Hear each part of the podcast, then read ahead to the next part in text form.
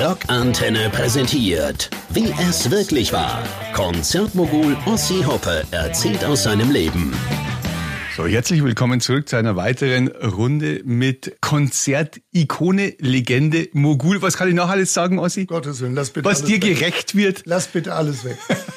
Sag einfach Ossi, das langt. Ossi Hoppe. Ja, eine weitere Podcast-Folge. Die ersten hatten schon in sich, aber die Liste der Künstler, die du betreut hast, wenn man sich die anschaut, die ist endlos. Ich hoffe, beziehungsweise ich glaube, es, äh, es gibt eigentlich schon fast gar keine, mit denen du nicht irgendwie, auch wenn nur marginal, zu tun hattest. Aber wie schaut's denn aus mit den ganzen Iren? Du hattest, glaube ich, viel mit Gary Moore zu tun und hast ein paar irische Bands auch betreut. Wie, wie ist es denn da? Hinkt man da als Deutscher äh, mit dem Alkoholkonsum hinterher oder kann man da mithalten? Nee, also erstmal ist die Liste endlos, weil ich schon so alt bin. Das, das, das ist auch ein Teil davon. Aber naja, die Iren haben natürlich ähm, den Alkohol mit in die Wiege gelegt bekommen. Äh, zumindest das Guinness. Und äh, wir Deutschen hinken natürlich da nicht sehr hinterher. Ich meine, ich bin gebürtiger Münchner, von daher gesehen bin ich auch äh, mit Löwenbräu oder mit Shaw oder mit dem Augustiner groß geworden. Also von daher gesehen äh, denke ich mal, ja, äh, wir bemühen uns, äh, mit ihnen mithalten zu können, was aber ehrlich gesagt nicht immer einfach ist. Du hast äh, Gary Moore unter deinen Fittichen gehabt. Ja, unter meinen Fittichen ist ein äh, bisschen äh, falsch dargestellt, weil Okay. ich hatte Gary Moore betreut. Ja. Gary Moore war damals auch bei Don Arden und äh, Gary war so ein bisschen, ja, sagen wir, Gary war schon so ein bisschen Problemkind. Also er, er war hatte eine kurze Lunte manchmal, er kam schnell, wurde schnell etwas aufgeregter, als es notwendig war. Und wir sind da schon in so ein paar Sachen reingelaufen mit ihm, ähm, die nicht immer ganz lustig waren. Aber Gary war ein total lieber, lustiger Typ, ähm, einfach Gitarrengott. Ich meine, Gary, äh, braucht man gar nicht viel drüber zu reden. Das ist einer der Top-Gitarristen, die ich die Freude hatte, in meinem Leben mal kennenzulernen. Aber privat war Gary immer ein super Typ, sehr lustig, immer gute Witze drauf gehabt. Halt sehr irisch. Also die Iren sind ja sowieso von Haus aus ein ähm, lustiges Völkchen. Warst du damals dabei? Beziehungsweise hattest du da irgendwo auch einen Input, als Gary vom Hard Rock zum Blues gewechselt hat? Nee, an sich nicht. Das kam dann nach der Zeit, als äh, Stuart Young ihn gemanagt hat. Stuart Young ist der alte Manager gewesen von Emerson Lake und Palmer. Äh, hat dann später auch war ACDC äh, Manager und hat managt heute Zucchero und Foreigner. Und Stuart ist ein alter Freund von mir und äh, Stuart hat dann Gary übernommen, worauf wir uns dann aus den Augen verloren hatten, weil ich natürlich andere Projekte hatte, um die ich mich kümmern musste. Äh, Und ich nehme an, dass Stuart da auch bestimmten Einfluss hatte. Aber ich glaube auch, dass Gary letztendlich, Gary war immer einer, der, ja, sagen wir mal, vom Typus her gerne gegen den Strom geschwommen ist. Also so vergleichbar ein bisschen mit Tommy Bolin, ein anderer Gitarrengott, ja, der sich immer wieder selbst neu erfunden hat, der ein totaler Perfektionist war. Ähm, und ich meine, es sind ja Welten, wenn du die Anfangstage von Gary Moore siehst und damals noch bei Thin Lizzy und dann später äh, zum Blues rüber gewechselt. Also äh, gut, jetzt kann jeder sagen, gut, der Blues ist ja Teil des Rock'n'Roll oder wie auch immer, aber es ist ja schon immer ein mutiger Schritt auch für einen Künstler, sich so neu zu positionieren und äh, das hat er gemacht und ich meine, das Blue-Album äh, von äh, Gary Moore ist einfach für mich ein, ist sensationell und er spielt natürlich hammermäßig. Ja, er hat- er hatte mit Blues eigentlich, da hat er erst wirklich den Welterfolg eigentlich erzielt, solo. Ja. Das hat mich am meisten überrascht, ganz ehrlich. Ja, naja gut, weil ich glaube halt auch, dass du A mit dem Blues, äh, mit den richtigen Songs äh, halt auch mal, mehr Leute erreichst, wahrscheinlich, als äh, nur mit dem puren Rock. Dass du natürlich, sagen wir mal, auch äh, als Gary Moore, wenn du Teil einer Band bist, natürlich klar, du bist ein Mitglied einer Band, aber kriegst natürlich äh, bei Thin Lizzy nicht die Aufmerksamkeit, die Phil Lynott bekommen hat, Ja. logischerweise. Äh, Und als er dann zum Blues gewechselt ist, da war natürlich die Akzeptanz riesig groß. Und wie gesagt, ein toller, toller äh, Musiker, der leider viel zu früh gestorben ist. Hatte Gary damals schon äh, Alkoholprobleme? Hat er die immer gehabt oder sind die erst gekommen? Ach na gut, Alkoholprobleme hatten wir alle irgendwann mal. ich meine, äh, ich, ich denke, ich bin ja kein Mediziner, von daher gesehen kann ich das jetzt auch nicht so beurteilen, ob das jetzt Alkoholprobleme waren oder ob das einfach nur Partygelüste waren.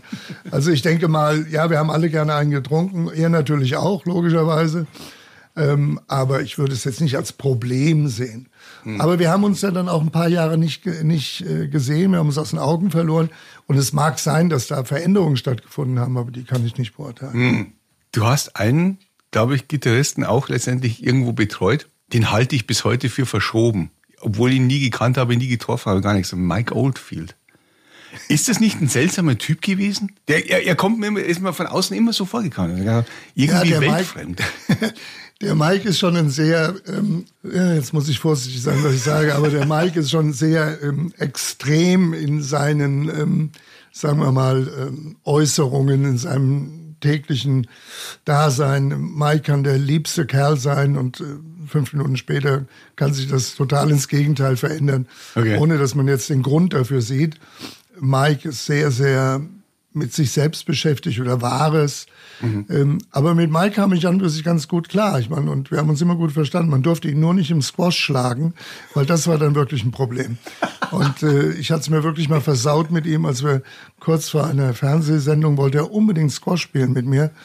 Und wir haben Squash gespielt und ich habe ihm leider den Ball voll aufs Auge geknallt, worauf er natürlich ein riesenblaues Auge hatte und musste in die Fernsehsendung und saß dann da mit einer großen Brille und das hat er mir nicht so schnell verziehen, obwohl ich gar nichts dafür konnte. Wie lange hattest du mit Mike Oldfield zu tun? Im Grunde genommen zu lange. ähm, nein, Mike war, wie gesagt, er, Mike war sehr speziell. Als Mensch war ja. er sehr speziell. Ja. Wie gesagt, Mike konnte sich sehr schnell ändern in seinen äh, täglichen äh, Umgang mit anderen Leuten. Äh, er war lieb, er war aber auch auf der anderen Seite wieder das totale Gegenteil. Zu Hause war er äh, immer nur, oh Mensch, da war er total angespannt, ja, und, und seine damalige Freundin, die mochte mich sowieso nicht, weil Mike äh, durfte ja keinen Spaß haben, wenn er rausgeht. Ne? Und Mike hat gesagt, auch schon wieder auf Tour, scheiße, hin und her. Hm. Und kaum sind wir aus der Ausfahrt seines Hauses gefahren, dann hat er da drin gesagt, Yippie, hurra, jetzt sind wir wieder da, die Freiheit ist da, lass uns Party machen. Also er war schon ein, ein, ein lustiger Zeitgenosse, wenn er sein wollte, aber auch ein begnadeter begnadeter Künstler, gar keine Frage. Äh, super Gitarrist, hat ganz schräge Ideen gehabt. Ich meine, um Tubular Bells zu machen, muss man schon schräge Ideen haben. Wohl wahr. Ja, aber er ist einfach, ja, toll. Also als Künstler ist er absolut top. Ich habe gar keine Ahnung, was da in den letzten Jahren, wo der, wo der abgeblieben ist. Ja, der Mike war wahrscheinlich mit äh, viel beschäftigt, damit wieder Kinder in die Welt zu setzen, weil er hat ja einige, ich weiß gar nicht, wie viele Kinder er jetzt hat, mit wie vielen verschiedenen Partnerinnen.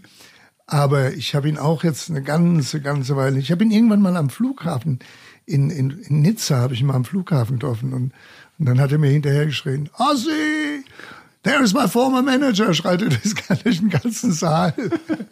I fired him. Habe ich, gesagt, hab gesagt, super, thank you, Mike.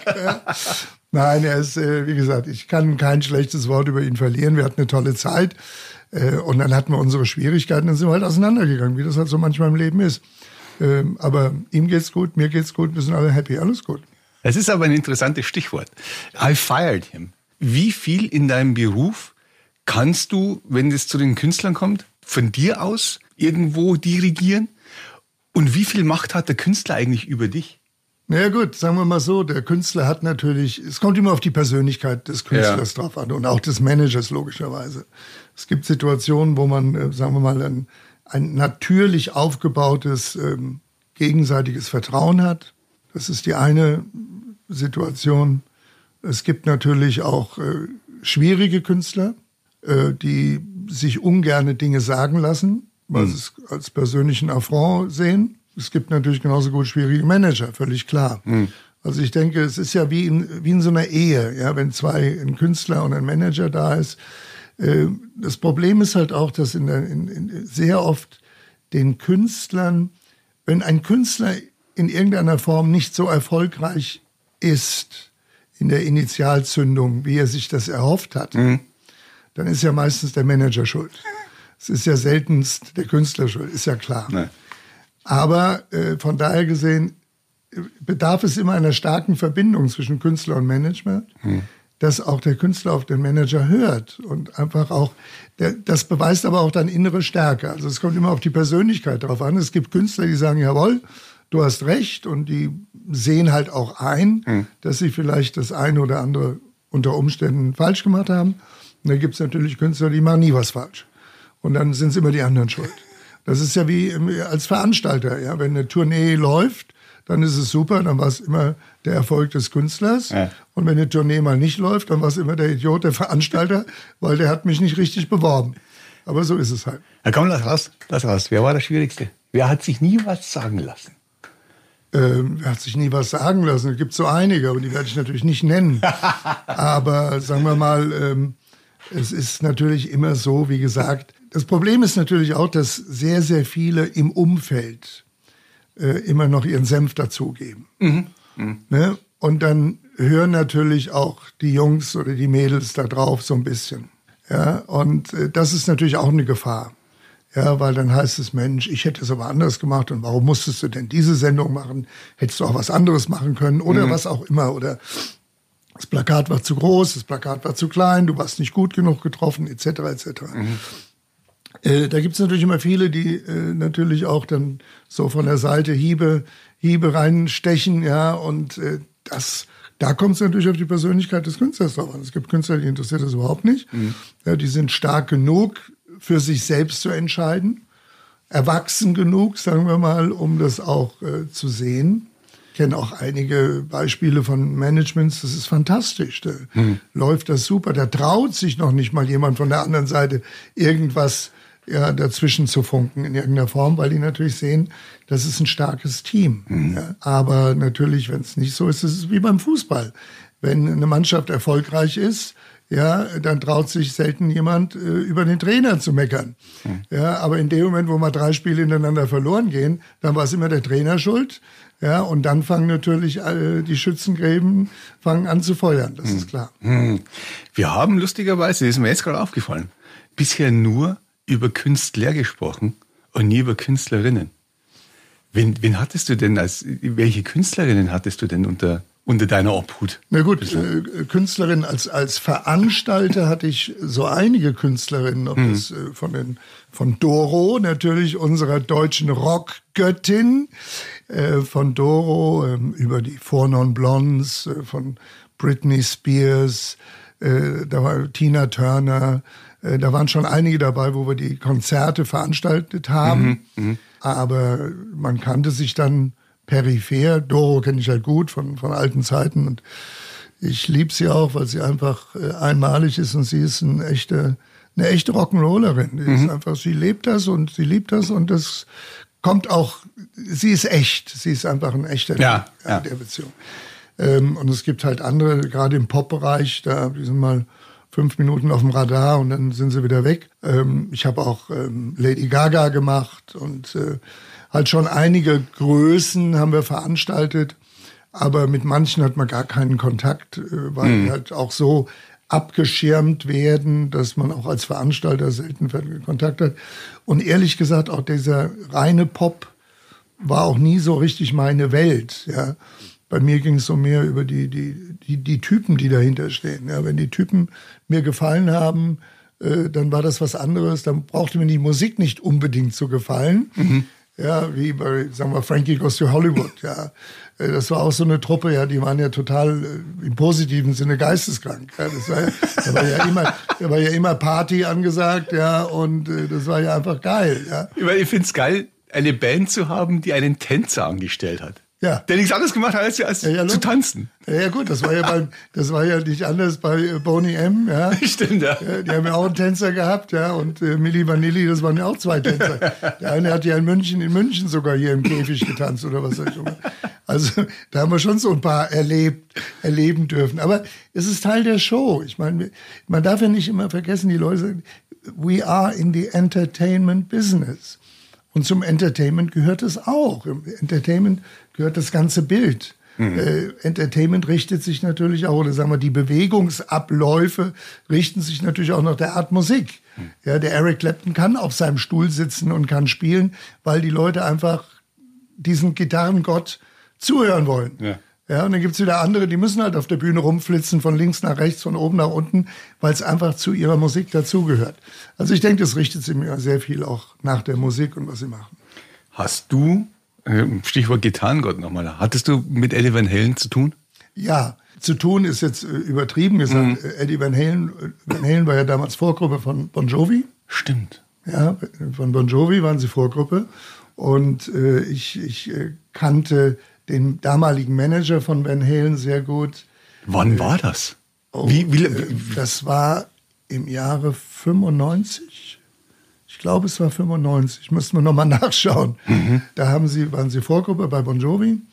Und das war natürlich super. Brauchen wir nicht drüber reden. Ich meine, Eddie Van Halen, Gitarrengott, ja. Und er auch ein unheimlich lieber Typ. Also so, so ich habe ihn wenig kennengelernt, nur so peripher halt und hallo und wie geht's und ich bin der Ossi und bin auch schwer in Ordnung und bla bla bla. Aber, und er hat meistens mit seiner Gitarre da gesessen, hat mit seiner Gitarre gespielt. Ja. ja.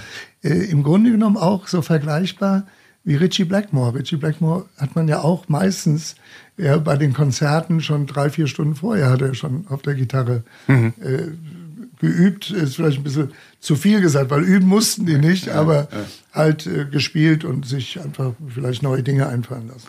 Nichtsdestotrotz könnte doch eigentlich der, der Unterschied zwischen Richie Blackmore und Eddie Van Halen nicht größer sein. Ja, weil, weil Eddie hat dieses Gitarrenspiel von Richie Blackmore genommen und in die Moderne gepackt, oder? Irgendwo. Ja, auf jeden Fall. Ich meine, also die, ich habe jetzt gerade noch mal überlegt, das war 1995, 96 war das diese, mhm. wo, wo Van Halen Vorgruppe war, der Special Guest von, mhm. äh, mhm. von Jovi, was auch ein Wunsch von John war. Mhm. Aber äh, ja, weißt du, man kann ja Typen nie so, klar, jeder ist irgendwie in irgendeiner Form beeinflusst von, von jemand anderem.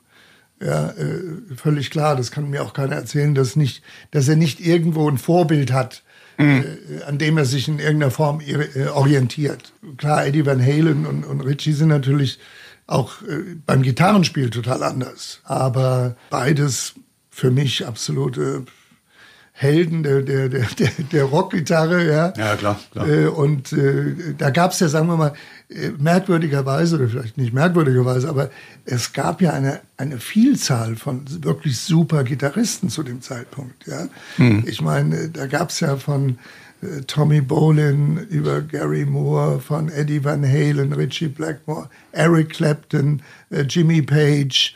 Ja, äh, die Liste ist ja unglaublich lang, ja, wer da alles ja. Äh, Gitarren, äh, Gitarrenheroen waren. Ja. Wenn wir schon bei Gitarristen sind, ich habe tatsächlich mit John Bon Jovi ein Interview gehabt. Aha. Und er sagt zu mir, es gibt keinen Tag in meinem Leben, an dem ich mir nicht wünschte, dass Richie Sambora wieder in der Band wäre. Was war denn damals? Was ist denn passiert bei denen? Was ist in dieser Ehe schiefgelaufen?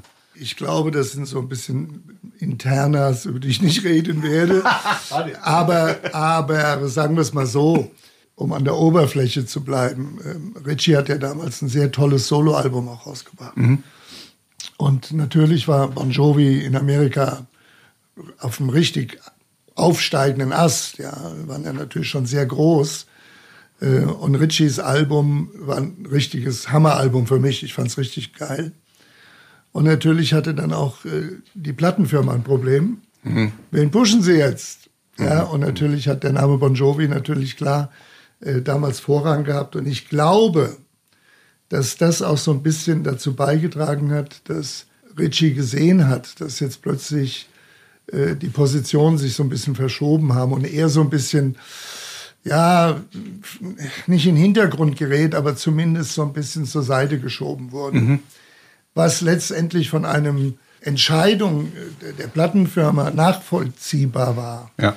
Äh, vielleicht hätte Ritchie oder wäre es auch besser gewesen, wenn zum damaligen Zeitpunkt das Album später rausgekommen wäre oder früher, wie auch immer.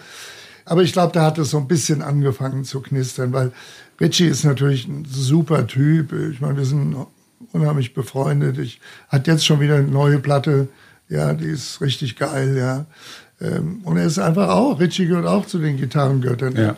Hat man eine schwierige Phase durchgemacht und äh, da war er nicht so nicht so toll drauf auf der letzten Tour in Deutschland, aber ich glaube, dass er absolut zu den Top-Gitarristen gehört. Und John sieht das natürlich auch.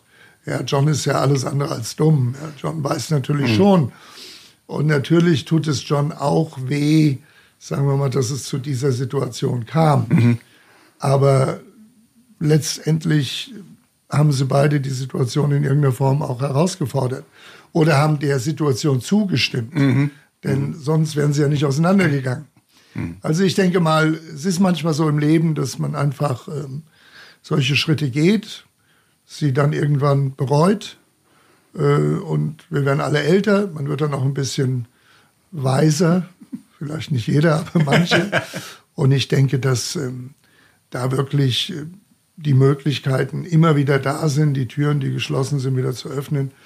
Und ob das passiert oder nicht passiert, ist alleine Sache zwischen Richie und John. Mhm. Da braucht sich auch keiner reinhängen. Die zwei sind groß genug und alt genug, um das zwischen sich auszumachen. ja, sehr schön, sehr schön. Das war super interessant, weil äh, John wirklich, ich habe ihn irgendwas gefragt, ob es irgendwas gibt, was er bereut in, in den letzten 30 Jahren Karriere. Einfach so allgemein. Das war das Erste, was er gesagt hat. Ich, bereue, ich bereue nicht viel, aber ich wünschte mir, Richie wäre in der Band. Ja, man darf ja nicht vergessen, die haben natürlich auch viel durchlebt. Ja. Das ja. waren ja dicke Kumpels. Ja. Das waren ja, ich meine, ich kenne mich, ich weiß ja noch die Anfangstage damals, als gerade äh, Runaway rauskam, ja, haben wir ja schon drüber geredet mit Whitesnake, aber die waren äh, wie ein Kopf und ein Arsch. Ja, die zwei haben immer zusammengeklebt. Das war wirklich, äh, ja, die waren wirklich dick befreundet. Ja, ich meine, im Grunde genommen alle in der Band. Ja. ja. Jeder hat zwar seine Eigenarten auf die eine oder andere Weise, aber sie waren alles dicke Kumpels. Ja. Und ich meine, Alex, John Such haben sie auch mitgeschleppt, solange es ging. Stimmt, ja. ja, ja aber ähm, das waren wirklich gute Freunde und, und äh, ich kann mir schon vorstellen, dass John natürlich das auch jetzt, wo er ein bisschen älter ist, halt auch so sieht und auch so nachempfindet. Hm, hm. Bin gespannt. Ich glaube auch, das kommt irgendwann mal. Jo, wir leben in Hoffnung. You never know. Manchmal, manchmal, also wirklich nach dem Interview habe ich gedacht, als er so allein von dem angefangen hat, aber er hat gesagt, I wish, I wish Richie had his life together. Das hat er halt noch gesagt. Ja, ja. Und das hat, das hat Richie dann aber auch gehört. Also die, die haben das Interview auch, der ist dann, dann dazu wieder befragt worden. Und manchmal hatte ich nur das Gefühl, das hat er jetzt extra gesagt. Ja, ich glaube auch, weil er weiß natürlich. Einfach weil er streut. Er weiß natürlich, wie er Richie zu nehmen hat. Ja, ja. Äh, und äh, Richie ist halt Richie und äh, John ist John. und jeder hat, sagen wir mal, was äh, ähm, gewisse Dinge betrifft, eine andere Vorstellung. Aber äh, letztendlich sind es Freunde und das vergisst man nicht so leicht. Die sind zusammen aufgewachsen, mehr oder weniger, kommen mhm. alle aus derselben Ecke und haben schon in Clubs gespielt, in Jugendclubs und was weiß der Geier was. Also mhm. schauen wir mal. Aber mhm. freuen es mich auch. Wie gesagt, ich liebe sie beide, äh, obwohl ich nicht mehr der Veranstalter von John bin, aber das ist auch okay. Wer weiß, was morgen sein wird. You never know.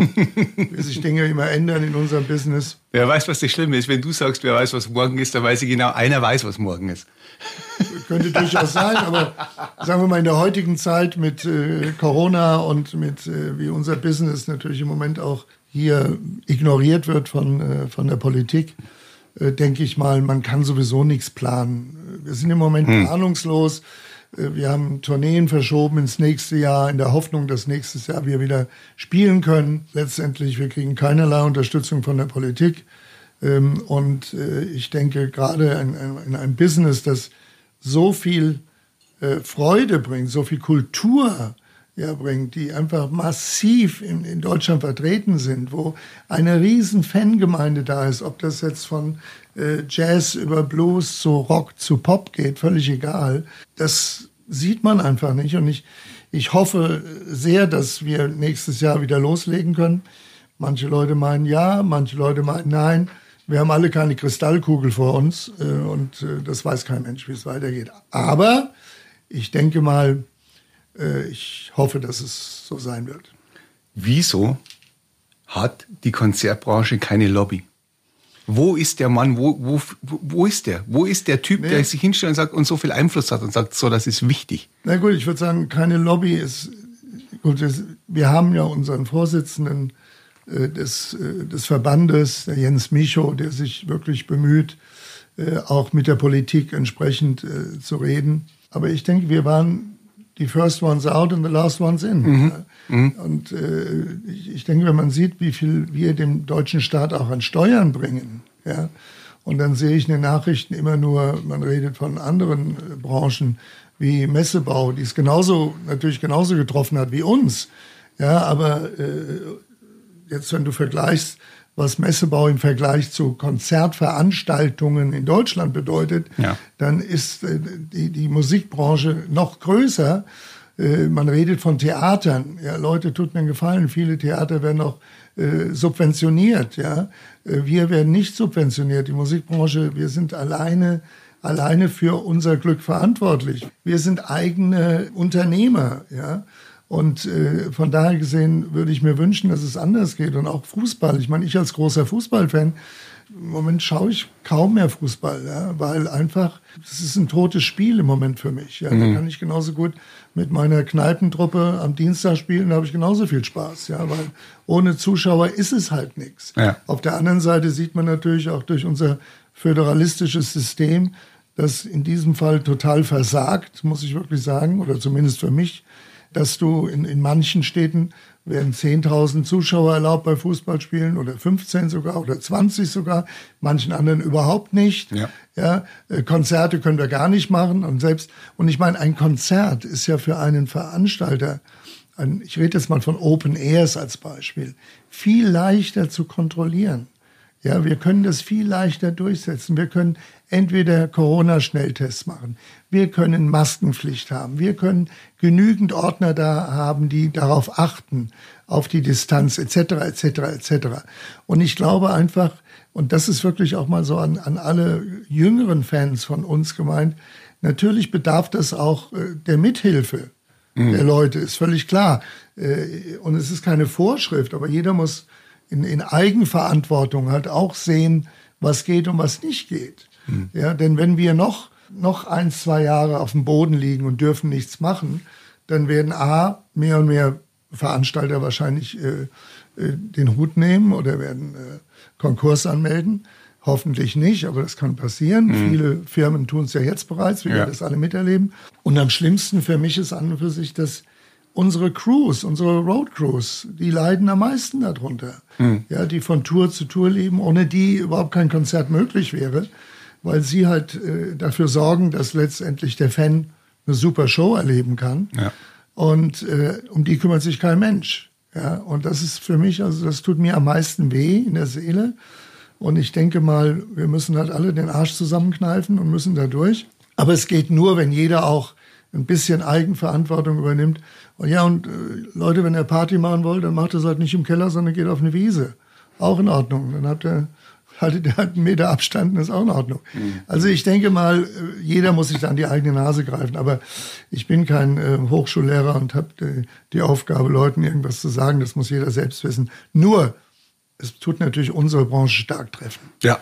Ja, und die ganz großen Festivals, die kann man jetzt sowieso erstmal knicken. Ja. Und wer weiß, und vielleicht kann es sogar sein, dass plötzlich äh, unsere wunderbaren einzelnen Ministerpräsidenten entscheiden, ja, in München geht's, in Frankfurt geht's nicht, in Berlin vielleicht und in Hamburg auch nicht. Mhm. Weil das Problem, was ja viele, viele Fans da draußen nicht sehen, die sich wundern, wenn ich das mal erklären darf.